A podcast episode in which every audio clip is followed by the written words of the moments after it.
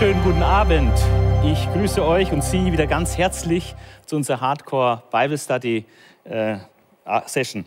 Ich grüße besonders meine Hard, Hard, Hardcore Bible Study Group äh, in Villingen, aber auch alle, die am Livestream sind und ganz besonders auch diejenigen, die dann später noch sich das zuschalten werden und anhören werden. Ich denke, dass das heute vielleicht sogar die wichtigste Botschaft ist, äh, von den insgesamt dann drei oder vier, die ich jetzt da gehalten habe, äh, weil das Thema Leid und auch Gericht ja, ein sehr, sehr wichtiges Thema ist, was natürlich Menschen seit Jahrhunderten und Jahrtausenden intensiv bewegt. Und die Frage natürlich auch damit verbunden, äh, wie kann ein Gott der Liebe, ein Gott, der allmächtig ist und gut ist, wie kann ein Gott das alles zulassen, dieses schreckliche Leid in dieser Welt. Und wir wollen da heute anhand der Bibel äh, einige Antworten und Aspekte äh, aufzeigen. Ähm, man kann nicht erwarten, dass in einer guten Stunde hier eine umfassende Antwort auf ein, eine Frage gegeben wird, äh, die die Menschen seit 2000 Jahren bewegt. Dieses, diese Frage nach der Rechtfertigung Gottes, wie kann ein guter, allmächtiger Gott so viel Leid zulassen in der Welt, ja, ähm, das bewegt einfach die Menschen seit vielen Jahrhunderten, Jahrtausenden. Und es gilt eigentlich das Thema Leid äh, als das Hauptargument gegen die Existenz Gottes. Ich weiß nicht, wer Yuval Noah Harari kennt, der hat 21 Lektionen für das 21. Jahrhundert geschrieben, ist ein äh, Geschichtswissenschaftler, ein Professor für Weltgeschichte, äh, ein Jude, aber auch ein überzeugter Atheist.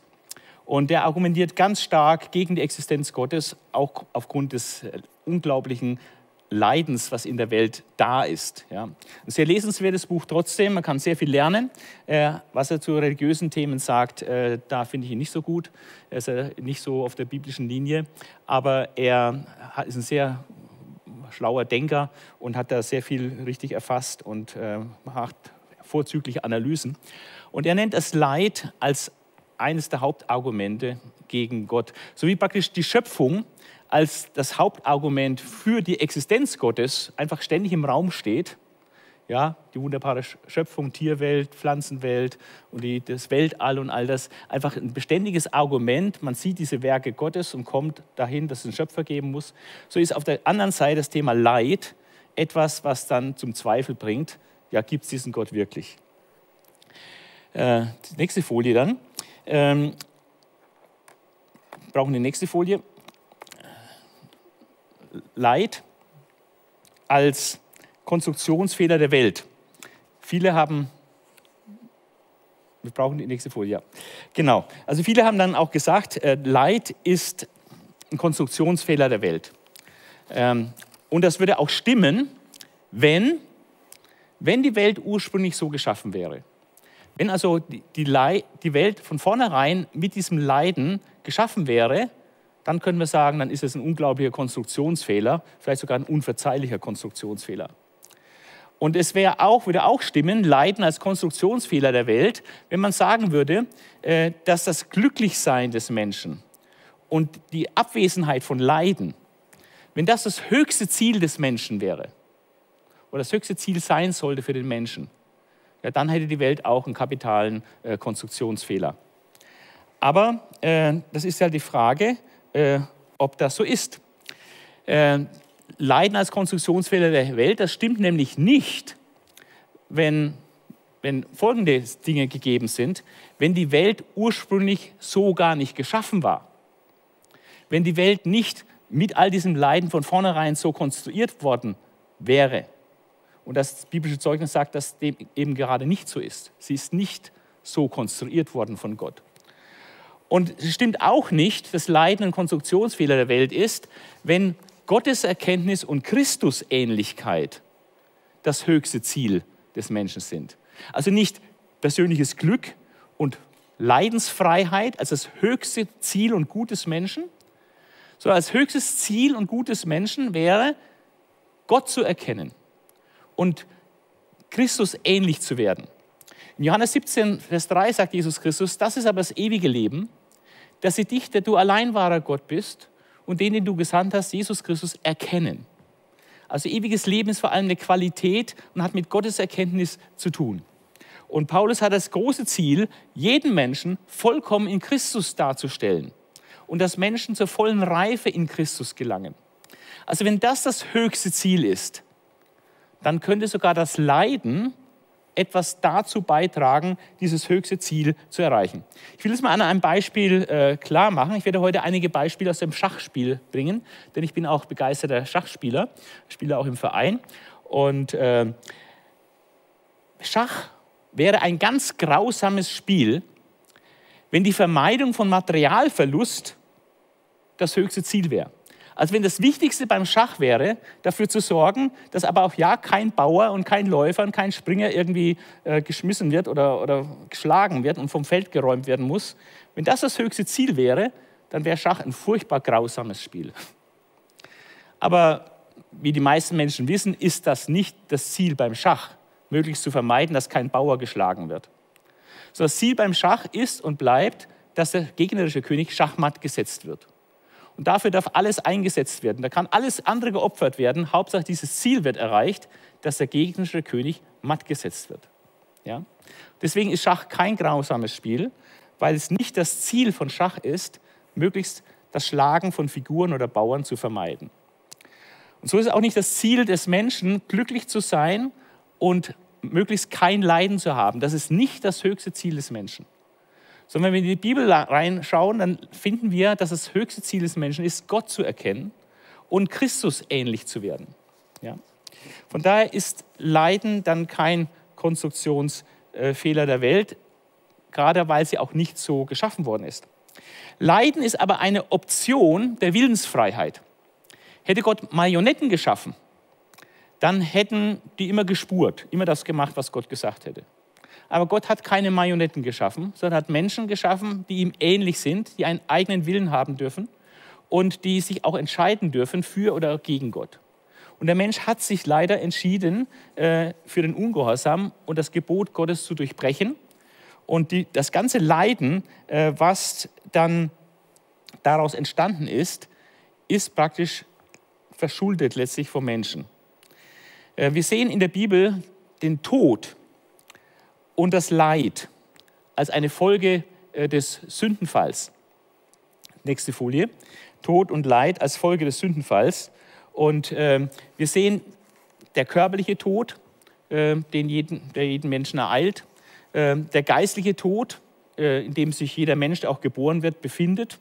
Und Adam ist den geistlichen Tod gestorben, unmittelbar nach dem Sündenfall.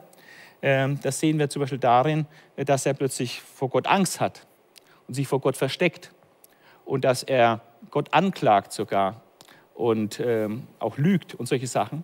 Also ist tatsächlich geistlich sofort was passiert.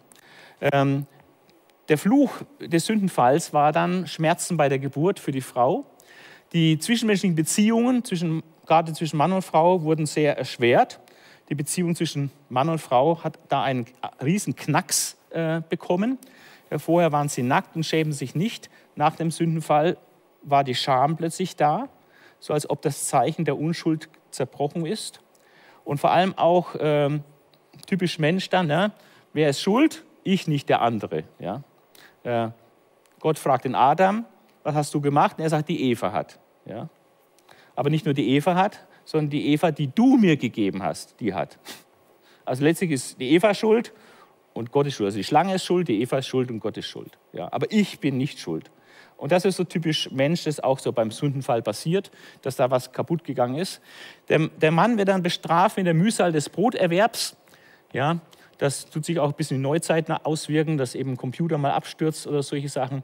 Also dass einfach alles immer mühsam ist, egal was Sie anstellen. Alle Arbeit ist mit großer Mühsal verbunden und oft gibt es auch vergebliche Arbeit und Mühe. Dann die Feindseligkeit der Schöpfung, dass sie Dornen und Disteln trägt ähm, und dass die ganze Schöpfung eigentlich verdreht worden ist, also verkehrt ist und auf der Nichtigkeit unterworfen ist. Also mit der gesamten Schöpfung ist da was passiert durch den Sündenfall, durch den historischen Sündenfall damals äh, im Paradies. Und äh, das ging dann auch schnell weiter. Nicht nur die, die Beziehung zwischen Adam und Eva hat einen Knacks erhalten, äh, sondern auch die Beziehung zwischen den Söhnen von Adam und Eva. Ja, Kain erschlägt dann den Abel, der erste Brudermord, kurz, kurz nach dem Sündenfall praktisch, einige Jahre später. Ja. Und ähm, dass die Schöpfung auch feindselig ist, sie bringt Viren und Bakterien hervor. Ja, wir haben Kindersterblichkeit und Totgeburten. Wir haben das Leben auf der Erde ist ein, ein gefährdetes Leben. Die Erde ist auch ein durchaus lebensfeindlicher Ort. Ja. Ähm, aber wie erklärt sich das dann jetzt mit dem Leiden? Und da gilt mal zunächst, äh, müssen wir mal schauen, wie ist die Welt eigentlich konstruiert? Nach welchen Prinzipien oder was sind so wichtige Linien, wie die Welt funktioniert? Und da sehen wir zum Beispiel natürliche Prinzipien der Weltkonstruktion. Da gibt es zum Beispiel das Kausalitätsprinzip. Das ist das Prinzip von Ursache und Wirkung. Ja? Es gibt für jede Wirkung eine Ursache. Und das ist, ähm, da kannst du Gift draufnehmen. Es ist so, also eine, wenn, wenn du eine Wirkung siehst, dann hat es auch eine Ursache. Und das macht aber auch die Welt und die Schöpfung verlässlich. Ja, dass einfach Dinge immer, immer wieder passieren. Ja. Äh, Gesetzmäßigkeiten äh, funktionieren nach äh, Naturgesetze zum Beispiel, äh, funktionieren nach Ursache und Wirkung. Ja lässt, Schwerkraft existiert als Naturgesetz, also lässt was fallen, das fliegt nach unten. Und das ist immer so, Feld fliegt immer nach unten. Ja? Also es sind so Ursache und Wirkung. Ähm, das Gesetz von Saat und Ernte. Was du säst, wirst du ernten. Wenn du Kartoffeln säst, wirst du keinen Weizen ernten, sondern wirst Kartoffeln ernten können. Aber das gilt nicht nur im natürlichen Bereich, im Blick auf Früchte, was ein Bauer da so an, an, ansät und alles pflanzt, sondern das Gesetz von Saat und Ernte gilt auch in geistlicher Hinsicht. Ja?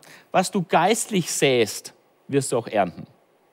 Also wer, wer Hass sät, wird nicht Liebe ernten. Ja? Die Bibel sagt, aber wer zum Beispiel äh, dem Frieden nachjagt, der wird Gerechtigkeit ernten. Also da gibt es Gesetzmäßigkeiten von Saat und Ernte. Was der Mensch sät, wird er ernten. Und wenn man Unheil sät, wird man auch Unheil ernten. Also das ist äh, ein Prinzip, das ist in der Schöpfung eingebaut. Äh, das funktioniert auch so. Und damit hat dann auch zu tun, äh, also das Kausalitätsprinzip, dann gibt es, äh, was wir noch sehen in der Weltkonstruktion, Kreisläufe oder geordnete Wechsel. Sommer und Winter, Tag und Nacht, ja, die Jahreszeiten. Ja, es gibt, ähm, alles hat seine Zeit, sagt Prediger 3. Ja, äh, etwas verlieren, etwas finden hat seine Zeit, Lachen und Weinen hat seine Zeit. Also alles sind die Gegensätze, alles hat seine Zeit. Auch Krieg und Frieden hat seine Zeit. Ja. Also Kreisläufe, geordnete Wechsel. Und dann sehen wir ein weiteres wichtiges Prinzip der natürlichen Weltkonstruktion, ist, dass es über Entwicklung geht und Wachstumsprozesse. Ja, das sehen wir in der Pflanzenwelt, in der, in der Tierwelt, äh, auch, auch, Menschen, die werden nicht fertig geboren, da kommt ein kleines Baby auf die Welt und dann muss sich das entwickeln und wird wachsen. Ja? Und das ist ein äh, ganz normales äh, Weltkonstruktionsprinzip. Es gibt aber auch geistliche Prinzipien der Weltkonstruktion. Und das ist sehr wichtig, äh, das zu verstehen, ähm, welche geistlichen Prinzipien unterliegen eigentlich unserer Welt. Zum Beispiel gibt es das Vergeltungsprinzip nach Werken. Römer 2 macht sehr deutlich, dass Gott jeden Menschen richten wird nach seinen Werken. Er, wer das Gute tut, bekommt Belohnung, wer das Böse tut, bekommt Strafe. Aber jetzt ist sehr wichtig, dass die Bibel auch sagt, dass diese, dieses Vergeltungsprinzip nach Werken äh, dass das nicht immer unmittelbar und gleich sofort erfolgt. Das ist von Gott auch so veranlasst. Ja? Dass es äh, mit Verzögerung äh, eintritt, manchmal auch, dass die betreffende Person das vielleicht gar nicht mehr selbst erlebt. Und dann kommt die Vergeltung erst im Jenseits. Ja? Prediger 8, Vers 11 bis 13 ist hier ein wichtiger Text dazu. Überhaupt die Weisheitsliteratur äh, sollte man sich mal zu Gemüte führen. Also da ist so viel Wertvolles drin, also in Buch Sprüche, Prediger, ja, äh, auch Hiob. Da kann man so unendlich viel über das Leben lernen und über Gott lernen. Also diese Bücher sind leider sehr vernachlässigt und äh, wäre so wichtig, gerade in unserer heutigen Zeit, sich damit intensiv zu beschäftigen. In Prediger 8, Vers 11 heißt es, weil der Richterspruch nicht eilends oder sofort vollzogen wird Darum ist das Herz der Menschenkinder voll Böses zu tun. Das heißt, der Mensch tut Böses, aber kriegt nicht gleich von Gott einen auf den Deckel. Also macht der Mund weiter mit seinem Böses tun. Ja, so ist der Mensch. Weil der Richterspruch, also das Gericht Gottes, nicht eilends vollzogen wird, darum ist das Herz der Menschenkinder voll, Böses zu tun. Und dann sagt er aber auch, wenn auch ein Sünder hundertmal Böses tut und lange lebt, Also du tust hundertmal Böses, es passiert aber nichts. Im Gegenteil, er lebt lange und in Freuden, ja. So weiß ich doch, dass es denen gut gehen wird, die Gott fürchten, die sich vor ihm scheuen. Also bei der Endabrechnung, letztlich, wenn die Vergeltung Gottes dann erfolgt, dann wird wirklich äh, alles auf den Tisch kommen und dann wird es denen, die Gott fürchten, denen wird es gut gehen. Und denen, die als Sünder vielleicht ihr ganzes Leben lang ganz gut durchgekommen sind damit, die werden aber dann auch zur Rechenschaft und Verantwortung gezogen. Heißt in Vers 13, aber dem Gottlosen wird es nicht wohl ergehen und er wird seine Tage nicht wie ein Schatten verlängern, da er sich vor Gott nicht fürchtet. Also das Gericht Gottes über böse Taten äh, kommt nicht immer sofort. Das kann Jahre, Jahrzehnte, manchmal ein ganzes Leben verziehen. Aber am Ende kommt es auf jeden Fall. Und vielfach natürlich auch schon hier auf Erden, aber mit zeitlicher Verzögerung. Das ist ein wichtiges Prinzip der geistigen Weltkonstruktion. Es gilt schon das Vergeltungsprinzip nach Werken. Werke sind wichtig. Aber das Urteil Gottes und wie er darüber denkt und was er dann als Gericht und Strafe sendet manchmal, das kommt nicht immer sofort. Ein weiteres wichtiges äh, geistliches Prinzip der Weltkonstruktion, das auf unser Thema Leid ganz entscheidend wichtig ist, dass Menschen ein Nichtwissen haben und dass Menschen auch in vielerlei Hinsicht sehr, sehr machtlos sind. Und da müssen wir mal bei Hiob einige Verse lesen und dann bei Prediger. Äh, bei Hiob, ähm, da stellt Gott am Schluss dem Hiob Fragen. Ein riesen Fragenkatalog. Kapitel 38, Vers 3 geht es los bis Kapitel 43. Mehrere Kapitel, wo er eine Frage an die andere reiht. Mehrere hundert, über 100 Fragen. Und der Clou bei dieser Fragerei ist, dass der Mensch, das Hiob, keine einzige Frage, die Gott da stellt, beantworten kann. Er muss bei jeder Frage passen und sagen, weiß ich nicht, weiß ich nicht, habe ich keine Ahnung. Und am Schluss kommt er zu der Einsicht und sagt, oh, ich habe mich zu weit aus dem Fenster gelehnt. Ich habe von Dingen geredet, wo ich eigentlich keine Ahnung habe. Und das ist auch, was heute auch ist. Also viele Leute haben enorm viel Meinung für so wenig Ahnung. Ja? Und ähm, also der Mensch weiß vieles nicht. Ähm, und da kann Gott tausend Fragen stellen und du kannst keine einzige beantworten. Und einige Stellen in Prediger, Prediger, eines meiner Lieblingsbücher, ähm, da wird so realistisch vom Menschen gesprochen. Das ist einfach ganz wichtig, dass wir eine realistische Schau von den Menschen haben. In Prediger 11 haben wir verschiedene Sachen, was der Mensch alles nicht weiß. Und da habe ich auch gemerkt, dass Christen gerne äh, das doch wissen wollen und meinen, mit irgendwelchen geistlichen Tricks können sie das doch wissen. Aber die Bibel sagt uns, der Mensch weiß das alles nicht und kann es nicht wissen. Vor allem Dinge, die mit der Zukunft zu tun haben. Da heißt es zum Beispiel Kapitel Prediger 11, Vers 2, verteile an sieben oder acht, also praktisch streu deinen Besitz aus, tu vielen Menschen Gutes an sieben oder acht, spende oder so, ja, streu es aus, verteile an sieben oder acht, denn du weißt nicht, was Schlimmes auf Erden geschehen mag. Du weißt nicht, was Schlimmes kommt. Vers 2. In Vers 5 heißt es, gleich wie du nicht weißt, welches der Weg des Windes ist. Auch das bei allen meteorologischen Kenntnissen, die man heute hat, aber man weiß immer noch nicht, wie das alles wirklich funktioniert mit dem Wind. Ja? Gleich wie du nicht weißt, welches der Weg des Windes ist, noch wie die Gebeine im Mutterleib bereitet werden. Wie aus einer männlichen Samenzelle, einer weiblichen Eizelle wirklich ein Mensch wird. Das ist so etwas Geheimnisvolles und Fantastisches. Das weiß man nicht in Einzelheiten. Also kennst du auch das Werk Gottes nicht, der alles wirkt. Also du kennst weißt vom Wind nicht, wie das alles funktioniert. Du weißt auch nicht, wie ein Mensch geschaffen wird im, im, im Mutterleib, wie das alles funktioniert. Bilde dir bloß nicht ein, dass du wissen könntest, was Gott alles wirkt und tut. Ja. Aber das kannst du auch nicht wissen. Dann der Vers 6. Früh sähe dein Samen und des Abends lass deine Hand nicht ruhen, denn du weißt nicht, ob dieses oder jenes geraten oder ob beides zugleich gut wird. Deswegen sagt man auch, habt verschiedene Eisen im Feuer. Du weißt nicht, was gelingt. Auch wenn du wirtschaftlichen Unternehmen hast, du weißt nicht, was funktioniert. Du versuchst manches. Da gibt es auch Lehrgeld, dass manches halt nicht funktioniert, weil du eben das nicht weißt, auch nicht wissen kannst. Äh, ein weiterer Vers, in Vers in Kapitel 8, Vers 7 bis 8 haben wir auch noch etwas, was der Mensch nicht weiß, wo seine Machtlosigkeit gesagt wird. Denn er, also der Mensch, weiß nicht, was geschehen wird. Und wer zeigt ihm an, wie es geschehen wird? Du weißt nicht, was, es, was geschehen wird und wie es geschehen wird. Kein Mensch hat Macht über den Wind. dass er den Wind zurückhalten könnte. Kannst du mal versuchen, den Wind zurückzuhalten. Und so gebiert auch keiner über den Tag des Todes. Ja. Also wir sind sehr machtlos in vieler Hinsicht. Und Krisen, Naturkatastrophen oder auch jetzt so eine Pandemie zeigt uns immer wieder neu, wie machtlos Menschen wir sind. Also ein geistiges Prinzip der Weltkonstruktion ist einfach auch, dass wir es zugeben müssen, dass wir als Menschen, auch als Christen, natürlich vieles nicht wissen und vielem völlig machtlos ausgeliefert gegenüberstehen. Ein, zweit, ein drittes wichtiges Prinzip äh, ist, dass Gott will, dass wir ihm vertrauen. Es geht um Vertrauen. Die Bibel spricht auch von Glaube.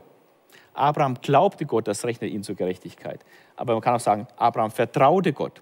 Also Gott will, dass wir ihm vertraut. Er will nicht, dass man, ihn, dass man alles berechnet und aus Berechnung etwas tut.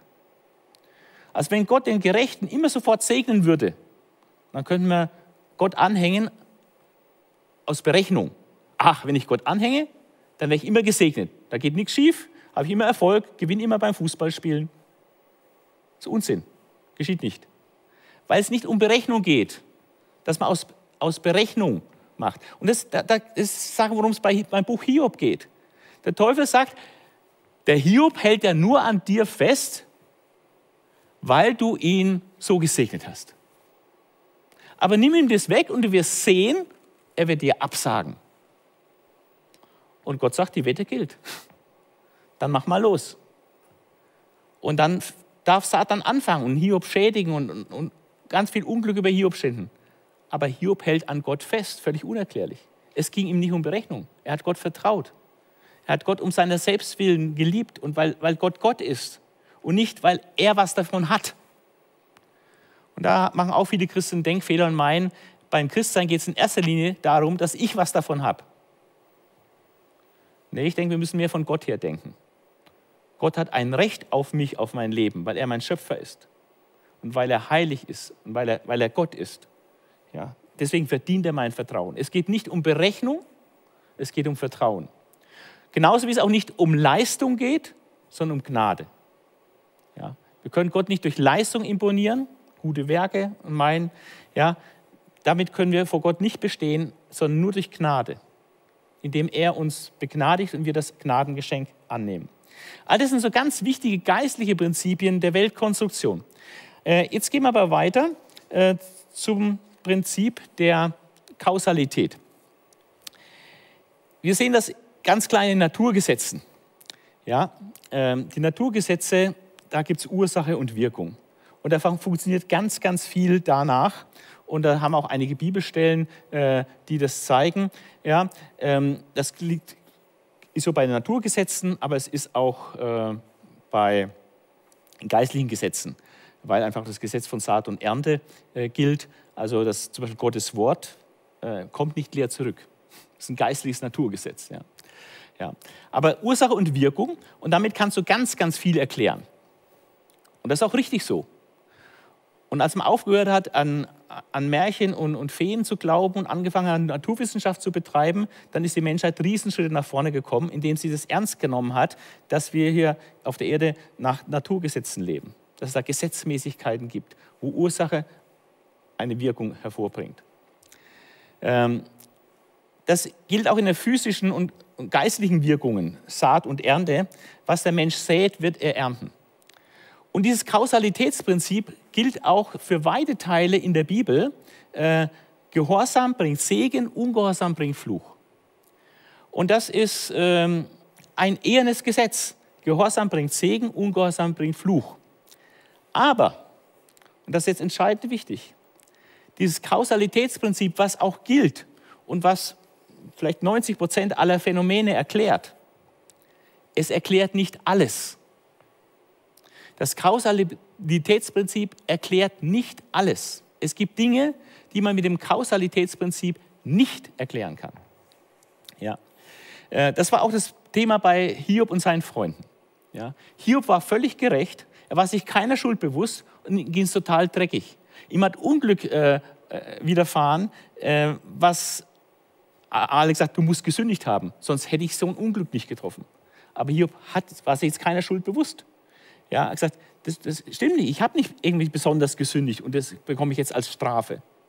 Also das Kausalitätsprinzip hat es bei Hiob nicht erklären können.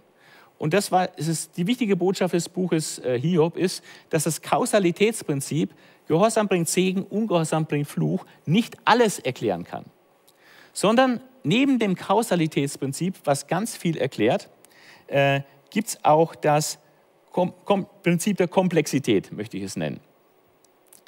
Ich möchte mal beim Thema Schach als Beispiel der Kausalität nennen, dass man beim Schach sagen kann, wenn du materielle Überlegenheit gewinnst, dann wirst du die Partie gewinnen. Und das ist in den meisten Fällen stimmt es auch so. Und wenn du auf einem recht hohen Niveau spielst, dann genügt wahrscheinlich ein Bauer. Wenn du einen Bauer weniger hast, wirst du wahrscheinlich, wenn es auf hohem Niveau sich abspielt und derjenige hat keine Kompensation für den Bauern, er hat jetzt ab jetzt einen Bauern weniger, dann wird er mit ziemlicher Sicherheit diese Partie verlieren.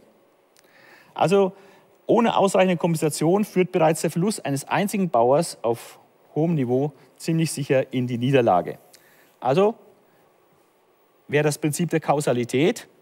Wenn du materielle Überlegenheit gewinnst, gewinnst du die Partie. Ja, oder umgekehrt, wenn du materiell in Nachteil kommst, dann verlierst du die Partie.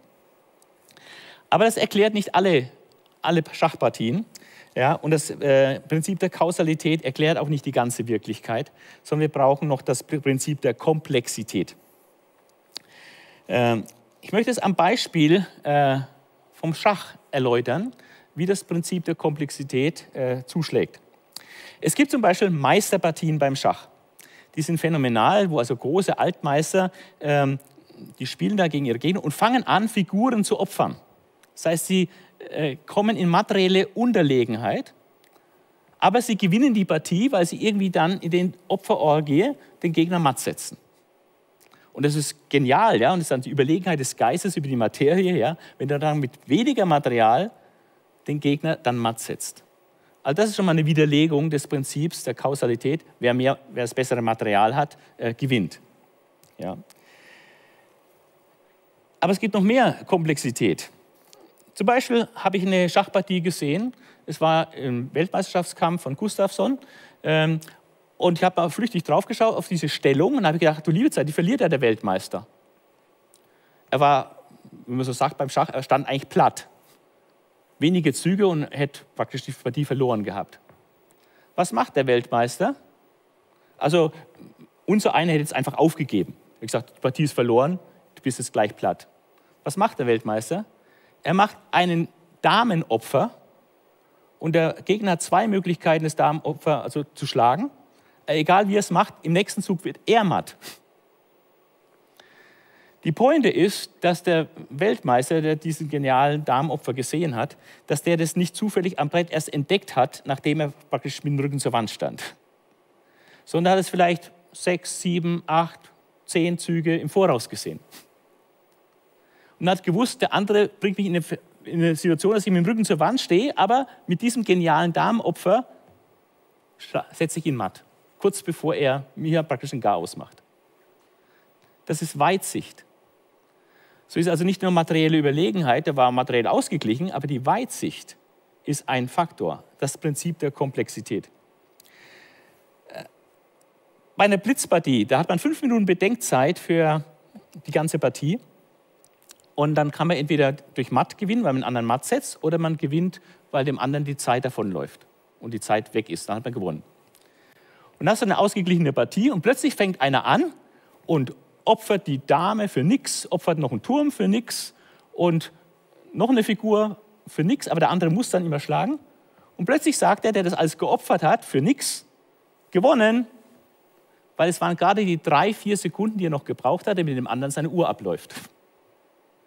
So hat er durch Zeit gewonnen, obwohl er eigentlich jetzt verloren hätte. Äh, die verrückteste Schachpartie, die ich je gespielt habe, äh, war mit 19 Jahren. Da war ich bei einem Turnier und war letzte, der letzte Kampf in der Vorrunde. Und wenn ich das gewinne, diese Partie gewinne, wäre ich in die Endrunde gekommen. Und irgendwie habe ich nicht so gut gespielt und plötzlich macht der Gegner einen Zug, sagt Schach. Ich habe nur eine Möglichkeit, mit dem König wegzuziehen und dann ganz klar, zieht die Dame rüber, sagt Schachmatt, fertig, habe verloren. Also Schach, eine einzige Möglichkeit, dann rüber Schachmatt. Das war die Situation. So ärgerlich. Ich wollte in die Endrunde kommen. Die Partie ist hoffnungslos verloren. Ja, ich habe keine Chance. Ja, er sagt Schach, ich muss weg, matt. Ich habe die Partie gewonnen. Völlig verrückt. Völlig verrückt. Wie konnte ich die Partie gewinnen? Die war total verloren. Ich habe da eine Minute reingeschaut in die Partie. Plötzlich kam mir so spontan irgendwie eine Idee und habe einfach einen ganz anderen Zug gemacht. Ich bin nicht mit dem König runter aus dem Schach raus, sondern habe einen anderen Zug gemacht. Und das hat ihn so verwirrt, aber der war ein bisschen angespannt, weil er eine Minute warten musste auf seinen Mattzug.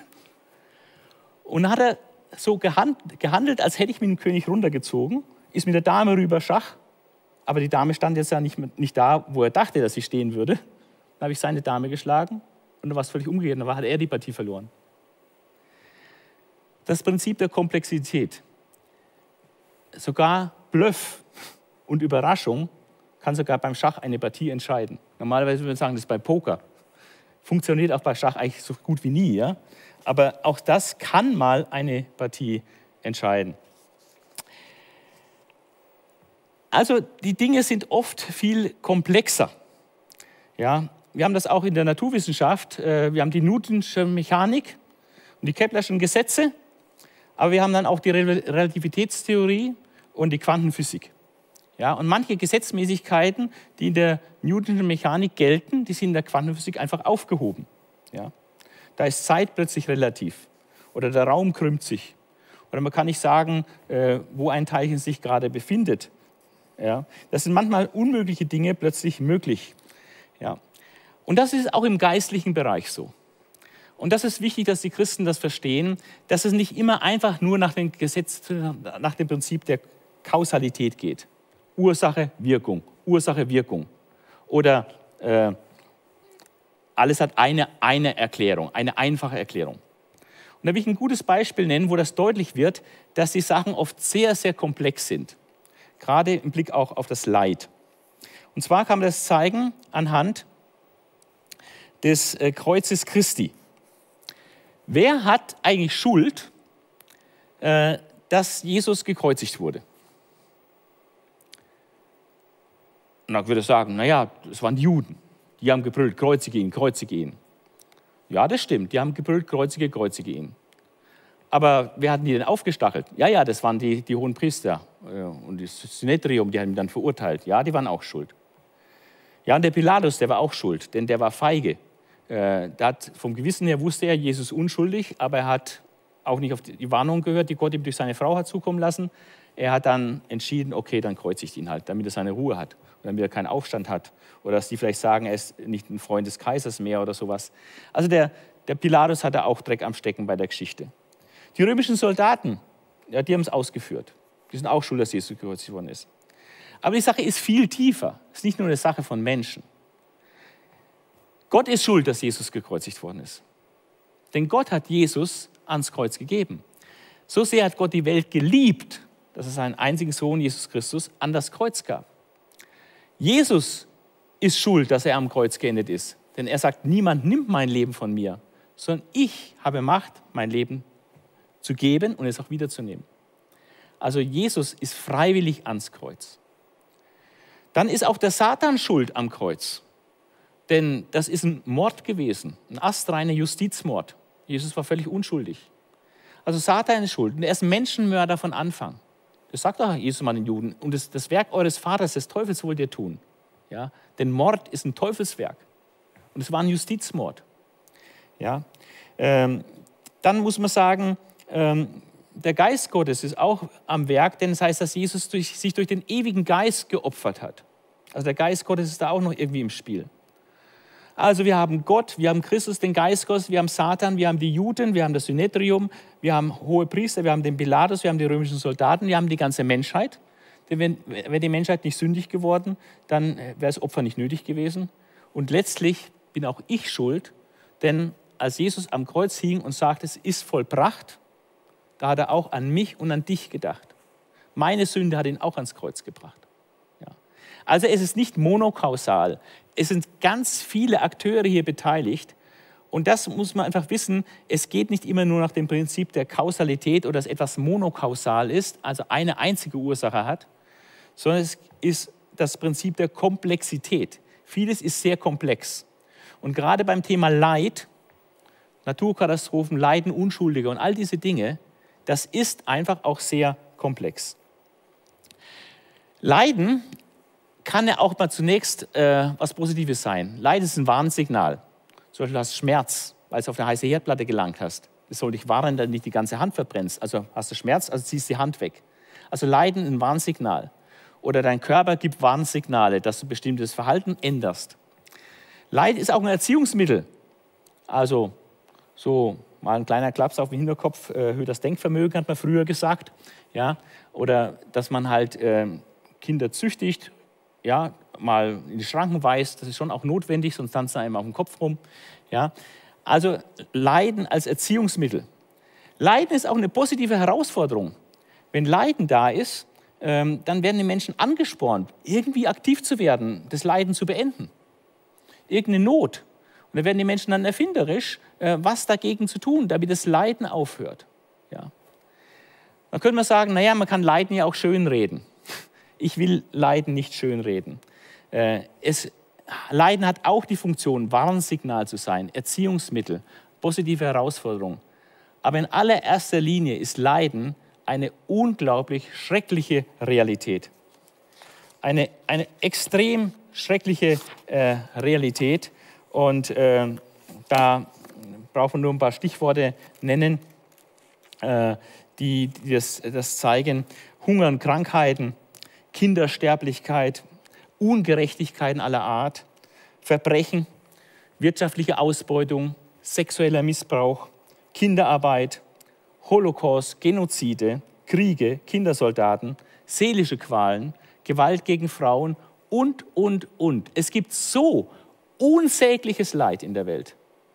Und der Atheist Hariri, der sagt am Ende seines Buches, die, die wichtigste oder die, die klarste Realität in der Welt ist das Leiden. Und eine Religion muss eine Antwort auf Leiden geben. Aber das ist nicht so einfach, denn Leiden ist extrem komplex. Leid kann auch geschehen und geschieht ganz oft aufgrund, weil andere Menschen schuldig werden, weil andere Leute macht- und geldgierig sind, weil sie böse sind und neidisch sind, weil Gewalttätigkeit und Verbrechen im Spiel sind oder einfach nur Lieblosigkeit und Unachtsamkeit.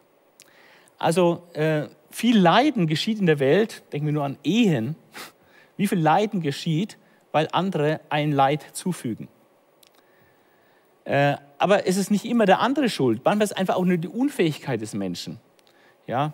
Der Mensch ist einfach auch schwach. Der Mensch macht Fehler. Es ist tragisch, wenn ein Arzt einen Kunstfehler macht. Der wollte das nicht, aber es passiert. Und vielleicht bist du hinterher querschnittsgelähmt oder geistig behindert, weil ein Mensch in seiner Schwachheit einen Fehler gemacht hat. Ja? Das ist nicht Schuld, sondern aufgrund von Schwachheit und Fehlerhaftigkeit des Menschen, Unfähigkeit des Menschen, geschieht auch Leid. Oder Unwissenheit. Ähm, da, wenn man in der Medizingeschichte schaut, da gibt es die, die, die, ersten Sachen, dass Leute äh, früher in der, die haben Tode seziert, und dann sind sie ohne Hände waschen in, äh, in den Kreissaal gegangen und haben bei der Entbindung von Frauen geholfen. Und dann sind die Frauen massenhaft an Kindbettfieber gestorben, bis jemand herausgefunden hat, dass es mit der Hygiene zu tun hat, dass man dann angefangen hat, Hände zu waschen und zu desinfizieren und so weiter. Und das hatte, hat er dann gesagt und es wurde erst auch gar nicht geglaubt, dass das die Ursache wäre. Also Unwissenheit kann auch unendlich viel Leid produzieren. Oder Ungeschicklichkeit. Ich denke, die meisten Ehen, die zerbrechen, als sie geheiratet haben, haben die nicht vorgehabt, auseinanderzugehen. Die haben sich geliebt und wollten eine gute Beziehung haben. Aber irgendwie schaffen es viele nicht. Und der Alltag kommt und dann werden schlechte Verhaltensweisen, schlechte Gewohnheiten praktiziert und man kann Konflikte schlecht managen und irgendwie über die Jahre geht dann eine Ehe kaputt. Das ist nicht unbedingt Absicht oder Boshaftigkeit, sondern viele Beziehungsprobleme ist einfach durch Unfähigkeit der Leute, weil sie nicht angemessen mit ihrem Mitmenschen umgehen. Die wollen das vielleicht gar nicht. Oder falsche Prioritätensetzung. Es verhungern jeden Tag über 20.000 Kinder weltweit. Es müsste kein einziges Kind verhungern in der Welt. Kein einziges. Und das Geld dazu wäre auch da. Nur 10 Prozent der weltweiten Rüstungsausgaben würden ausreichen, dass kein einziges Kind in der Welt verhungern müsste. Aber es geschieht nicht. Warum? Weil die Menschen andere Prioritäten setzen. Ja? Aber das ist dann schon wieder auch ein bisschen schuldhaft. Leid durch eigene Schuld. Leichtsinn und Dummheit führt zu mancherlei Verletzungen. Ja? Dass man sich den Finger schneidet oder, oder irgendwie runterfährt oder durch, durch Leichtsinn verletzt man sich. Also manches Leid ist auch selbst beigebracht durch Leichtsinn und Dummheit. Oder weil man unachtsam war oder unwissend war oder nicht vorausschauend genügend war. Also das ist auch so ein Faktor. Gehen wir weiter zum nächsten Punkt. Jetzt wird es dann spannend. Also wir haben einige Sachen gehabt, wo der Mensch schuld ist. Durch Fremdverschulden, Menschen tun Menschenleid an. Dann durch Unwissenheit, Fehlerhaftigkeit, Unwissenheit des Menschen werden andere Leid zugefügt. Oder auch durch eigene Schuld kann man sich und anderen Leid zufügen. Ja. Jetzt wird es aber interessant, weil jetzt kommt noch was ins Spiel, was die Bibel sagt. Leid durch die Aktivität Satans. Es gibt Christen, die sagen, wenn Leid passiert, ein Verkehrsunfall oder eine Katastrophe oder was, Satan ist schuld. Das kann, kann sein, ja, aber eher nicht. Eher nicht. Wir haben äh, in der Bibel schon Beispiele, äh, dass Satan aktiv wird und Leid produziert.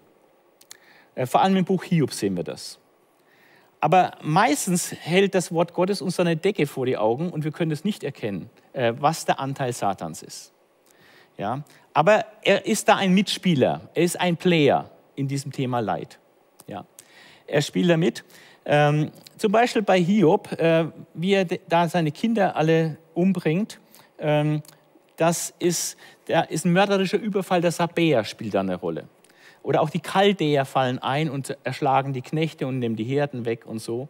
Also da werden Menschen benutzt, oder Satan benutzt böse Menschen, die da auch am Werk sind, aber Satan steckt dahinter und benutzt diese Überfälle, um Hiob Leid zuzufügen. Auch ein Blitz schlägt ein und tötet Knechte. Ein Sturmwind lässt das Haus einstürzen, wo die Kinder von Hiob sich versammeln und alle zehn Kinder sterben. Zehn Söhne und, und Schwestern sterben. Hiob bekommt dann in Kapitel 2 böse Geschwüre, äh, die Satan ihm verpasst hat, denn es heißt, äh, er bekommt von Gott die Erlaubnis, auch seine Gesundheit antasten zu können. Nur sein Leben darf er nicht antasten, aber seine Gesundheit schon. Und das macht er dann. Er bekommt Hiob am ganzen Leib Ausschläge und Geschwüre, muss sich kratzen, hat Schmerzen ohne Ende, kann nicht mehr schlafen. Furchtbar. In Offenbarung, auch im Neuen Testament heißt es, dass Satan etlich ins Gefängnis geworfen hat oder ins Gefängnis bringen wird. Also Satan ist ein Player. Das müssen wir auf der Rechnung haben. Äh, nach dem Prinzip der Komplexität spielt auch Satan hier mit beim Thema Leid. Aber unser Nichtwissen sorgt dafür, dass wir das nicht immer unterscheiden können und nicht klar zuordnen können. Und insgesamt, wenn man in die Bibel reinschaut, gibt es nur ganz wenige Stellen, die irgendwie Sünde oder etwas äh, Negatives wie Katastrophen oder solche Sachen wie bei Hiob, die unmittelbar mit Satan in Verbindung bringen. Das sind ganz, ganz wenige Stellen nur. Er ist ein Player, aber uns ist es weitgehend verborgen, welche Rolle er da spielt. Der viel wichtigere Player beim Thema Leid ist nicht der Satan. Satan ist nicht der Hauptplayer beim Thema Leid, sondern es hat immer auch mit Gott zu tun. Und jetzt haben viele natürlich ein Problem, weil sie sagen, na, das kann ja nicht sein. Gott ist doch gut und Gott wird doch nie irgendwie Leid zulassen oder, oder Leid veranstalten. Stopp. Äh, woher hast du deine Information? Lass uns einfach in die Bibel schauen, was die Bibel lehrt zum Thema Leid und Gott. Ja? Wir sehen, dass Gott in die Geschichte eingreift und Leid über Menschen bringt oder Leid auch zulässt. Mit dem ersten haben wir nicht, so, nicht ganz so viele Probleme, wo man sagt, Gott lässt manches Leiden zu. Zum Beispiel bei der Wette mit Hiob äh, also Wette Satans, wo der Satan Gott provoziert und sagt, ja, der Hiob glaubt ja nur, weil, du ihm das so gut gehen lässt. Weil er ein super Leben hat und erfolgreich ist und, und reich ist und viele Kinder hat und es geht ihm ja nur gut. Kein Wunder, dass er an dich glaubt. Ja, das ist alles nur Berechnung. Und diesen Zahn zieht Gott dem Satan und lässt es dann zu, dass er Satan den Hiob verderben darf. Aber wichtig ist Folgendes, und das muss man mal genau lesen, was denn da wirklich passiert äh, bei Hiob. In Hiob 1, Vers 11 und 12 ähm, steht,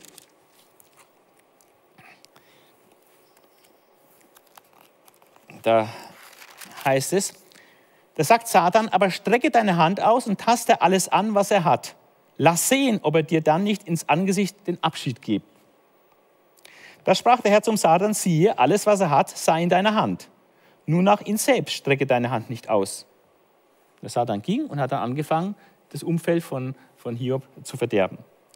Aber in Kapitel 2 äh, äh, geht die Sache dann weiter, äh, in Vers 3 und Vers 6 äh, praktisch die erste Runde, der Hiob hält am Glauben an Gott fest, er sagt Gott nicht ab. Jetzt macht der Satan noch einen Versuch und sagt, naja, hast du seine Gesundheit noch nicht angetastet. Aber taste seine Gesundheit an und dann wirst du sehen, dann wird er dir einen Abschied geben. Da wird er sich von dir lossagen. Dann wird er nichts mehr mit dir zu tun haben. Solange es nur die anderen Sachen waren, ja, aber wenn du seine Gesundheit ihm persönlich so angreifst, dann wird er dir einen Abschied geben. Und dann sagt Gott, da sprach der Herr zum Satan, hast du meinen Knecht Hiob beachtet? Denn seinesgleichen ist auf Erden nicht ein so ganzer und gerader Mann, der Gott fürchtet und vom Bösen weicht. Und noch hält er fest an seiner Vollkommenheit, obschon du mich gereizt hast, ihn ohne Ursache zu verderben. Das Prinzip der Komplexität. Wer hat Hiob verdorben? Erste Antwort, Satan hat ihn verdorben. Er hat das Leid über ihn gebracht. Aber hier nimmt Gott, übernimmt Gott Verantwortung und sagt, ob schon du mich gereizt hast, ihn ohne Ursache zu verderben. Wer hat Hiob verdorben? Das Wort Gottes sagt, Gott hat Hiob verdorben. Aufgrund von höheren Überlegungen, höheren Gedanken hat Gott den Ball aufgenommen, den Satan ihn dazu spielt und macht was Größeres draus, woran der Satan nicht gedacht hätte. Weil der Hiob ist bis zum heutigen Tag ein wunderbares Beispiel dafür, dass jemand an Gott festhält, allein um Gottes Willen und nicht, weil es ihm etwas bringt. Es geht nicht um Berechnung, es geht um Glauben und Vertrauen. Also Gott hat ihn verdorben.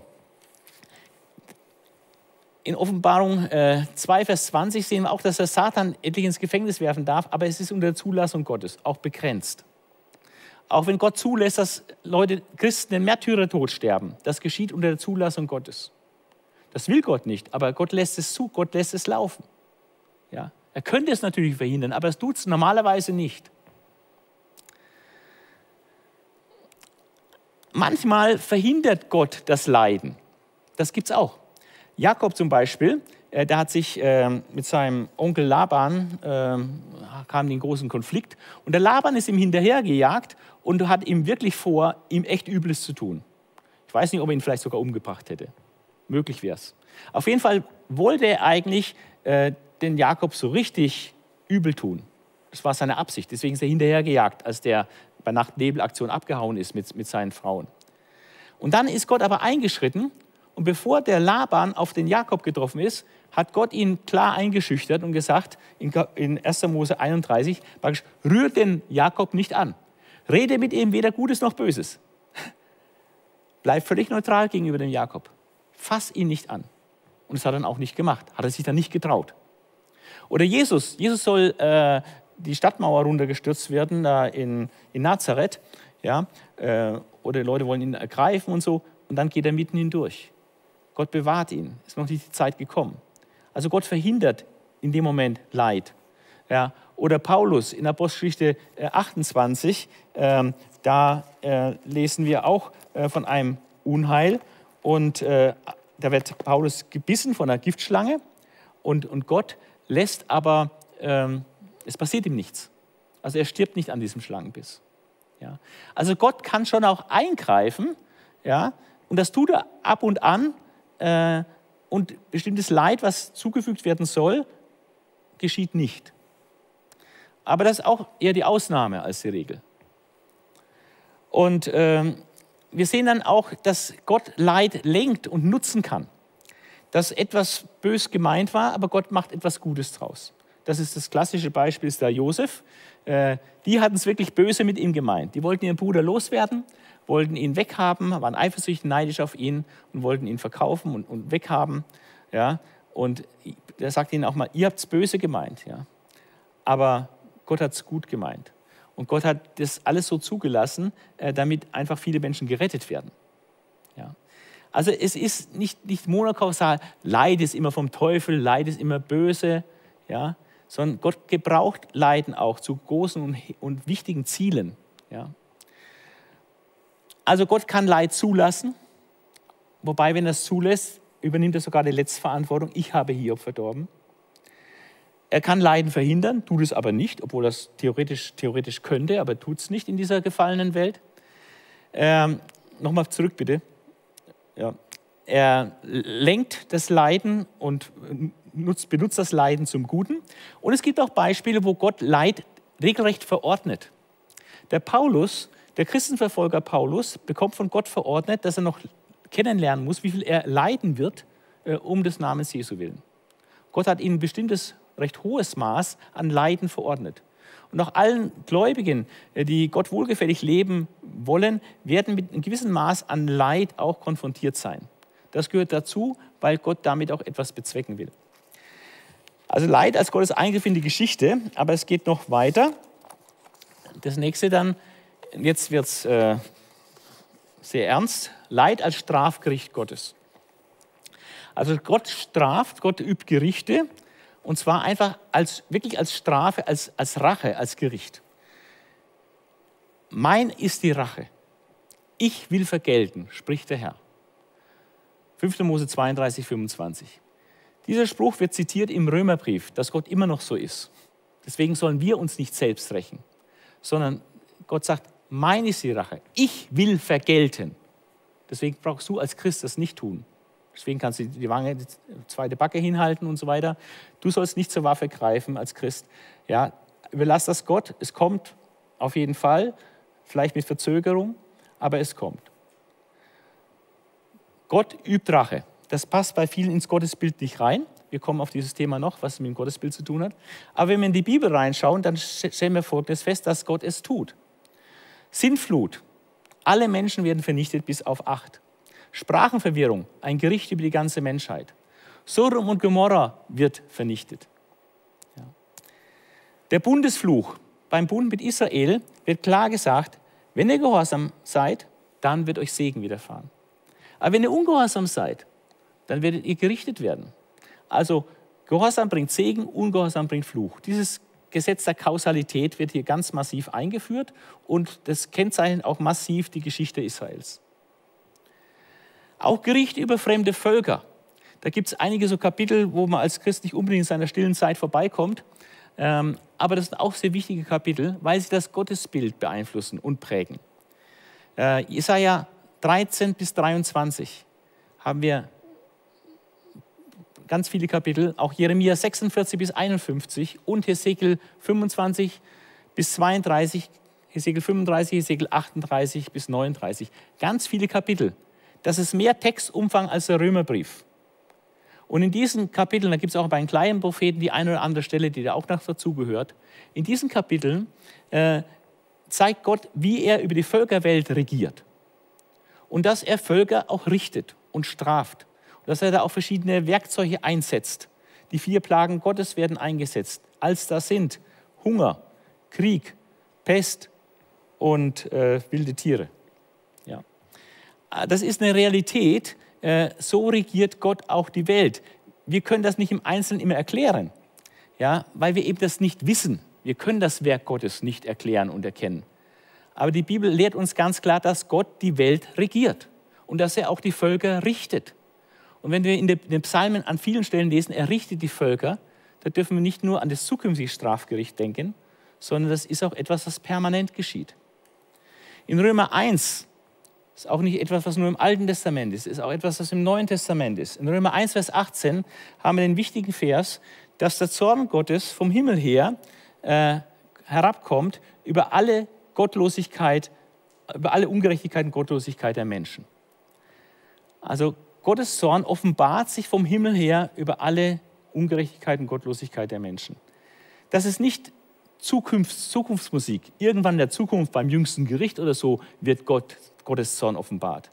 Nein, das Verb steht in der Gegenwart. Es geht hier um Gottes prinzipiellen und gegenwärtigen Zorn, dass Gott als ein heiliger Gott, der auch Richter ist und das Böse auch richtet, äh, dass er eine Weltregierung hat, wo er vom Himmel her Gottlosigkeit und Ungerechtigkeit der Menschen auch in Schranken weist. Ja?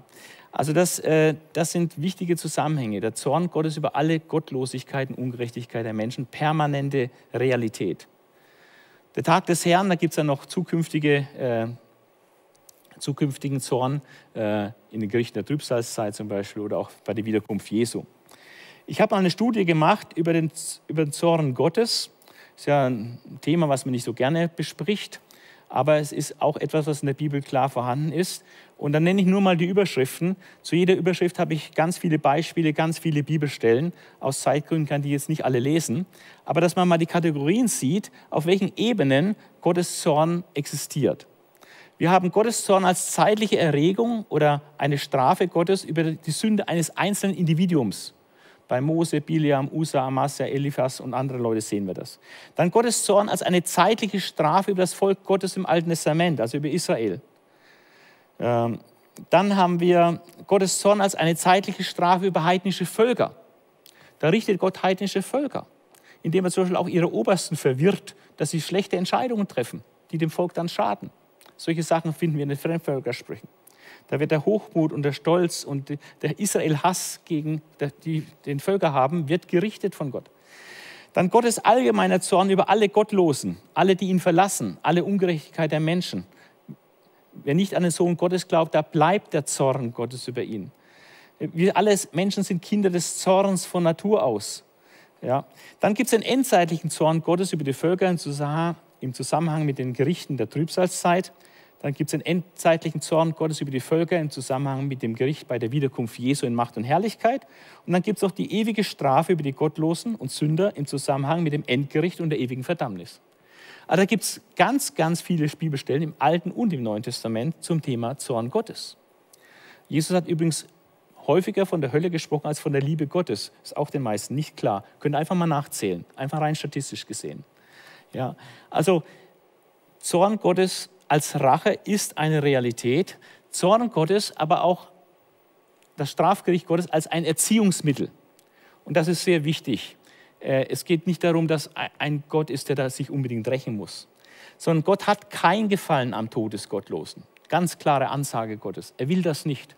Er will den Gottlosen nicht umbringen. Er will, dass der Gottlose umkehrt, dass er ihn begnadigen kann. Er liebt den Gottlosen, aber er liebt nicht sein Tun und hat kein Gefallen am Todesgottlosen. Äh, wir sehen auch, dass der Bundesfluch bei Israel, wenn man das schaut, dort in den, in den Texten, in 3. Mose 26, auch 5. Mose 28, dass der Bundesfluch dosiert daherkommt. Dass also Gott den Zorn einen bestimmten Lauf lässt mit dem Ziel der Umkehr. Aber wenn das Ziel nicht erreicht wird und sie nicht umkehren, dann wird Gott noch weiter züchtigen. Und wenn sie dann nicht umkehren, wird er noch weiter züchtigen und noch weiter und noch weiter, bis es am Schluss dass sie aus dem Land rausfliegen und in Exil müssen. Also das Gericht, das Erziehungsmittel, Strafe durch Heiden, durch Fremdherrschaft, durch Hunger und alle möglichen Dinge, was Gott da benutzt, um sein Volk zu züchtigen, äh, dient immer, dass das Volk umkehrt. Hat einen guten Zweck, wie bei der Kindererziehung. Und die Züchtigung ist ein Kindesrecht. Die Erziehung, es dient der Erziehung und Besserung. Im Alten und im Neuen Testament. David sagt, ehe ich gedemütigt war, also ehe er von Gott einen auf den Deckel gekriegt hat, ehe er gedemütigt war, irrte ich sehr. Gott sei Dank hat ihn Gott nicht einfach laufen lassen. Er hat ihn gedemütigt, damit er von seinem Irrtum umkehrt. Oder ähm, diese Züchtigung dient der Besserung. Im Neuen Testament, in Hebräer Kapitel 12, äh, steht das. Nochmal zurück vielleicht. Ähm, Hebräer 12. Äh, Vers 4, glaube ich, äh, nee, 5 bis 11, Hebräer, Hebräer 12, 4 bis 5 bis 11. Mann, bitte.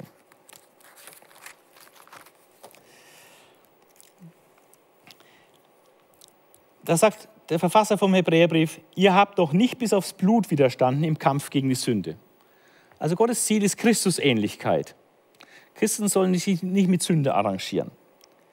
Ihr habt noch nicht bis aufs Blut widerstanden im Kampf gegen Sünde und habt das Trostwort vergessen, das zu euch als zu Söhnen spricht. Ein Trostwort.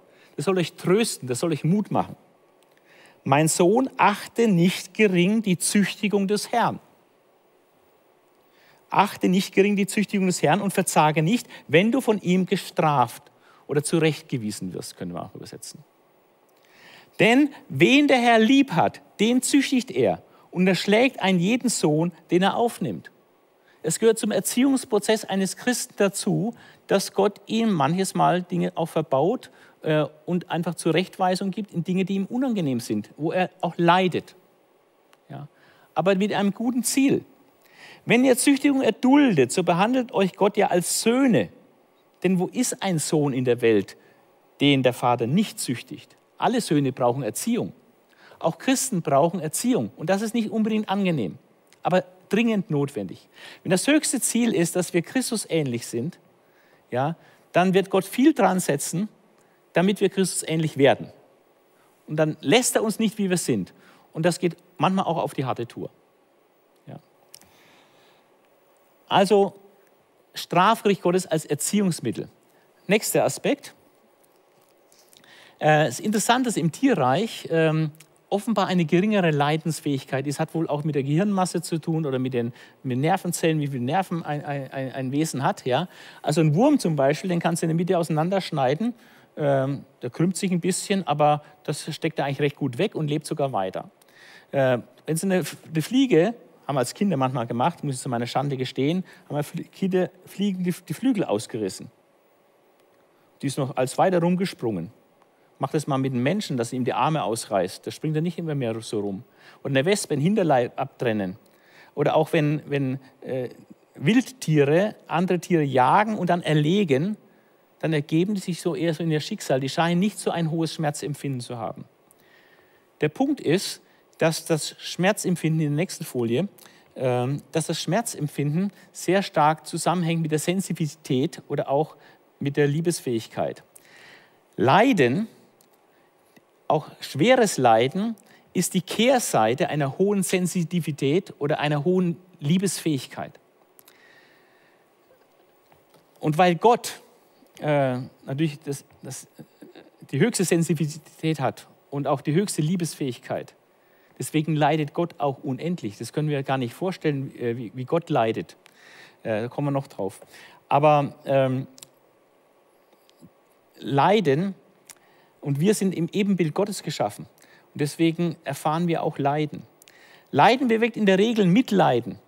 Äh, vor allem, wenn irgendwelche Katastrophen sind. Ja, denke ich an den Tsunami da Ende des letzten Jahrhunderts oder Erdbeben äh, in Haiti, wo ganz viele Tote gab. Jetzt die Pandemien mit so vielen Toten.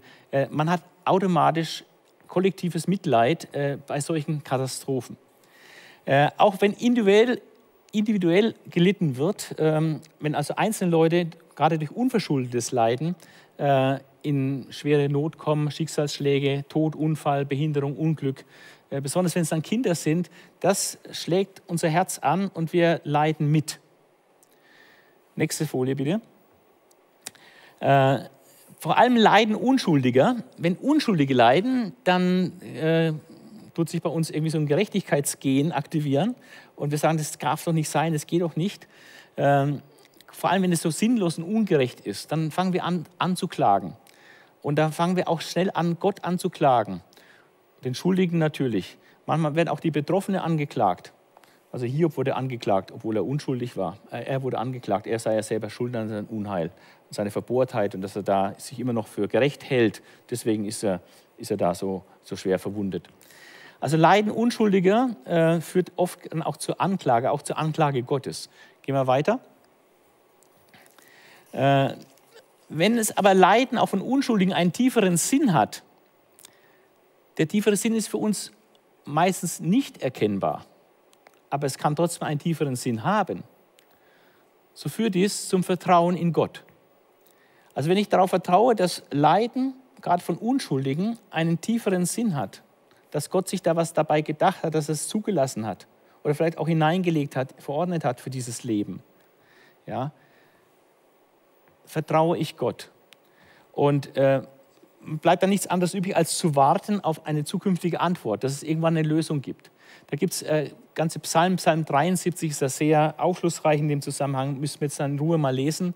Ja, ähm, da sieht der, der Psalmbeter, ich glaube Asaf ist es, äh, wie es den Gottlosen so unendlich gut geht. Also wie Reichen und Mächtigen und Bösen, wie es denen so richtig gut geht. Und dann dachte er, die verkehrte Welt. Ja. Und dann äh, hat er echt damit zu kämpfen und kommt nicht klar, wie kann das sein? Und es gibt dann die Gerechten, die leiden, denen geht es schlecht. Ja? Dieses typische Problem, warum geht es den Gottlosen so gut und den, den, den Gottesfürchtigen so schlecht? Ja? Und die Wende kommt dann, dass er ins Haus Gottes geht und auf das Ende dieser Gottlosen schaut, was unterm Strich bei rauskommt. Also da gibt es einen tieferen Sinn. Ja? Und ähm, auch diese scheinbaren Ungerechtigkeiten, es gibt eine Abrechnung äh, im Himmel spätestens. Ja. Es gibt eine zukünftige Antwort, da müssen wir geduldig sein. Nächste Folie. Äh, das ist auch ein wichtiger Aspekt. Ich weiß nicht, ob du schon mal darüber nachgedacht hast, aber Gott selbst leidet auch. Du kannst also nicht sagen, Leiden ist so eine schreckliche Realität, Gott hat ja keine Ahnung vom Leiden. Oder liegst du völlig falsch? Ich glaube, dass Gott viel, viel mehr Ahnung vom Leiden hat und viel mehr leidet, als, als du dir nur, nur vorstellst. Ähm, Gott leidet ganz sicher an den Folgen der Sünde. Dass die Welt in diesem Zustand ist, wo sie jetzt ist. Eine gefallene Welt mit so viel Leid und Tod und Not. Das, ist, das macht Gott bestimmt keine Freude. Da leidet er dran, mehr als wir denken. Gott leidet auch an der Bosheit der Menschen. Gott leidet am Nein des Sünders, wenn der Sünder mit Gott nichts zu tun haben will und sagt, ich glaube nicht an dich oder lass mich in Ruhe, ich will meinen eigenen Weg gehen. Gott leidet auch an dem Nein des Sünders. Gott leidet an dem Unverständnis seiner Kinder. Muss für Jesus schrecklich gewesen sein. Jesus geht auf dem Weg zum Kreuz zu. Und was machen die Jünger? Die diskutieren, wer, der, äh, wer die besten Plätze im Himmel dann einnimmt. Ja. Oder wo sie vielfach Dinge einfach nicht kapiert haben. Christen sind manchmal ein bisschen schwerfällig. Nicht umsonst werden sie mit Schafe verglichen. Ja. Äh, nicht nur am Unverständnis seiner Kinder leidet Gott, auch am Ungehorsam. An jeder Sünde der, Gott, der Gotteskinder leidet Gott. Aber der Gipfel allen Leidens, der Gipfel allen Leidens Gottes war am Kreuz selbst. Dort am Kreuz, wo Gott seinen einzigen Sohn, seinen einzigartigen Sohn Jesus Christus in den Tod gibt und sich von ihm abwenden muss, weil Jesus jetzt am Kreuz zur Sünde gemacht wird, praktisch zur personifizierten Sünde. Die Sünde der ganzen Welt wird auf Jesus gelegt, wie auf das, Sünden, auf das Sündenlamm äh, im alten Israel. Die ganze Sünde wird auf ihn gelegt. Und Gott muss sich von Jesus distanzieren, weil er jetzt praktisch die Sünde in Person geworden ist. Und Gott, Jesus ruft am Kreuz, mein Gott, mein Gott, warum hast du mich verlassen? Jesus, der in Ewigkeit beim Vater war, mit ihm Gemeinschaft hat, wird jetzt von Gott verlassen. Er erlebt eine nie gekannte Einsamkeit, eine Gottesferne. Also fang nicht an zu sagen, Gott hätte von Leiden keine Ahnung. Wir haben von Leiden eine gewisse Ahnung aber Gott leidet noch viel mehr. Das stellvertretende Leiden und Sterben am Kreuz, es zeigt dieses Prinzip der Komplexität. Elf Akteure habe ich genannt. Und dieses Leiden, es ist ein Mord. Es ist ein ganz brutales, schreckliches Sterben am Kreuz. Es ist eine der brutalsten Hinrichtungsarten, die man sich nur vorstellen kann.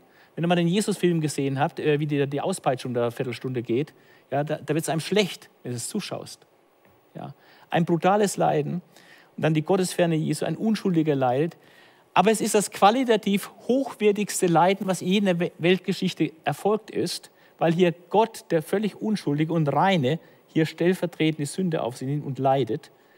Und es hat dieses qualitativ hochwertigste Leiden der Weltgeschichte, hat den maximalen Ertrag, geistlich, persönlich und universal dass Menschen aus der ganzen Welt, aus allen Völkern, Stämmen, Nationen, Sprachen gerettet werden können für Zeit und Ewigkeit, weil Jesus ans Kreuz gegangen ist. Also nie hat ein Leiden so etwas Positives hervorgebracht wie das Kreuz Christi.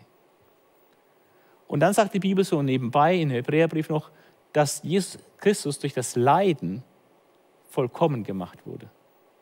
Selbst Jesus musste vervollkommnet werden durch Leiden. Also Leidensfreiheit ist nicht das höchste Ziel des Menschen. Es ist die Gotteserkenntnis und die Christusähnlichkeit. Und dafür darf, auch, darf auch gelitten werden. Wir kommen ziemlich ans Ende jetzt. Nächste Folie. Ganz, ganz wichtig, und jetzt wird es noch eine richtige Hoffnungsbotschaft. Leiden hat ein Ende. Äh, das ist ganz, ganz wichtig. Leiden ist nicht ewig. Leiden hat ein Ende. Leiden ist ein Merkmal dieser gefallenen, vorläufigen, unvollendeten Welt. Ja? Es wird aufhören. In Gottes neuer Welt gibt es kein Leiden mehr. Wir haben die Aufhebung des Fluchs vom Sündenfall. Ja, Paulus sagt, er ist total davon überzeugt, in Römer 8, Vers 18, dass die Leiden der jetzigen Zeit, also alle Leiden dieser Welt, und da wird unendlich schrecklich viel gelitten, aber er sagt, er ist total davon überzeugt, dass die Leiden dieser Welt nicht ins Gewicht fallen oder in keinster Weise verglichen werden können mit der Herrlichkeit, die zukünftig an uns, den Gläubigen, offenbart werden soll. Also die, die Leiden der jetzigen Zeit, so schrecklich wie sie sind, und sie sind furchtbar schrecklich, sie verblassen, wenn man sie vergleicht mit der ewigen Herrlichkeit bei Gott. Da wird kein Mensch mehr darüber nachdenken, weil es dann so herrlich ist. Ja. Und diese Tatsache, was das Wort Gottes uns verheißt, diese Versprechen Gottes, dass Leiden aufhören wird und das Leiden im Vergleich zur zukünftigen Herrlichkeit so unbedeutend ist, so vernachlässigbar ist, nicht verglichen werden kann. Diese Tatsachen motivieren uns zu geduldiger Hoffnung und dass wir uns viel mehr auf Gottes neue Welt ausrichten äh, und, und nicht nur auf diese Welt voller entsetzlicher Leiden starren und vielleicht Gott anklagen und unseren Glauben verlieren. Ja. Gehen wir zur letzten Folie, letzte oder vorletzte Folie. Gründe für Leiden, halt eine. Ja.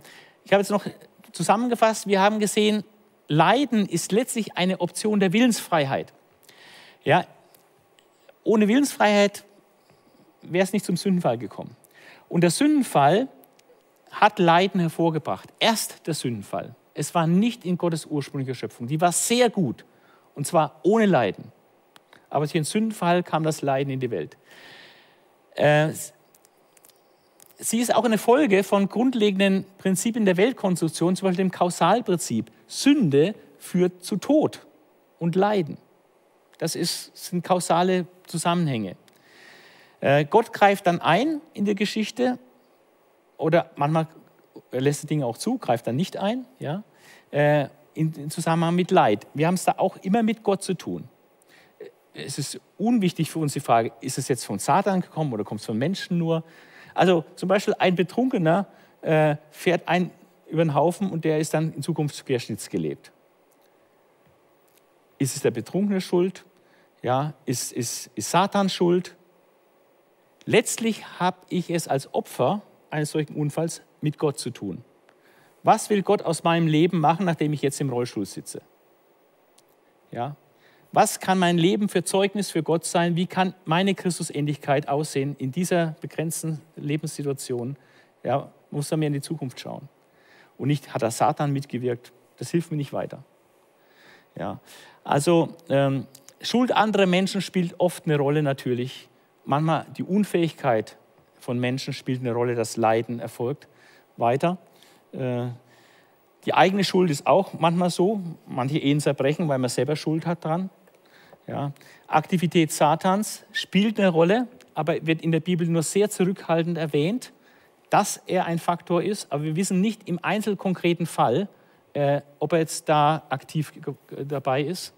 Wir sehen, dass Gott Leiden schickt, dass Gott richtet, Bosheit, Gottlosigkeit, äh, dass Sünde auch Strafe Gottes nach sich zieht, nicht erst in der, Zukunft, sondern auch in der Gegenwart. Äh, Strafgerichte Gottes auch an seinen Kindern zur Erziehung, um sie Christus ähnlich zu machen, um sie wachsen zu lassen. Ehe ich gedemütigt war, irrte ich sehr. Ähm, Leiden ist auch eine Kehrseite der hohen Sensibilität und der Liebesfähigkeit. Weil wir im Ebenbild Gottes sind, können wir überhaupt leiden. Wenn wir nicht im Ebenbild Gottes geschaffen wären, dann, dann können wir auch nicht leiden. Wären vielleicht eine Maschine, völlig emotionslos. Aber wir sind im Ebenbild Gottes geschaffen und zum Ebenbild Gottes geschaffen. Und weil Gott Leiden empfindet und Emotionen hat, haben wir es auch. Und das Leiden ist beständige, ein beständiger Hinweis, wie so ein Verkehrsschild zeigt, diese Welt ist erlösungsbedürftig. Diese Welt ist nicht so, wie sie sein sollte. Und diese Welt wird auch so nicht bleiben. Leiden ist immer ein Hinweis auf den, der diese neue Welt schafft, wo kein Leiden mehr sein wird. Leid und Gericht, ist das ein Gott der Liebe? Es gibt eigentlich nur zwei Möglichkeiten. Und das ist meine letzte Folie jetzt hier.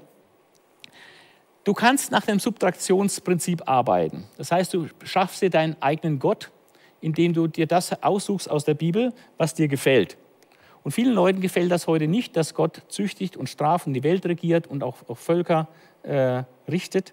Ähm, die Bibel bezeugt das an ganz vielen Stellen. Und du kannst nach dem Subtraktionsprinzip arbeiten und sagen, okay, ich streiche das weg. Die Heiligkeit Gottes, das Gericht Gottes, das passt mir nicht, das streiche ich weg.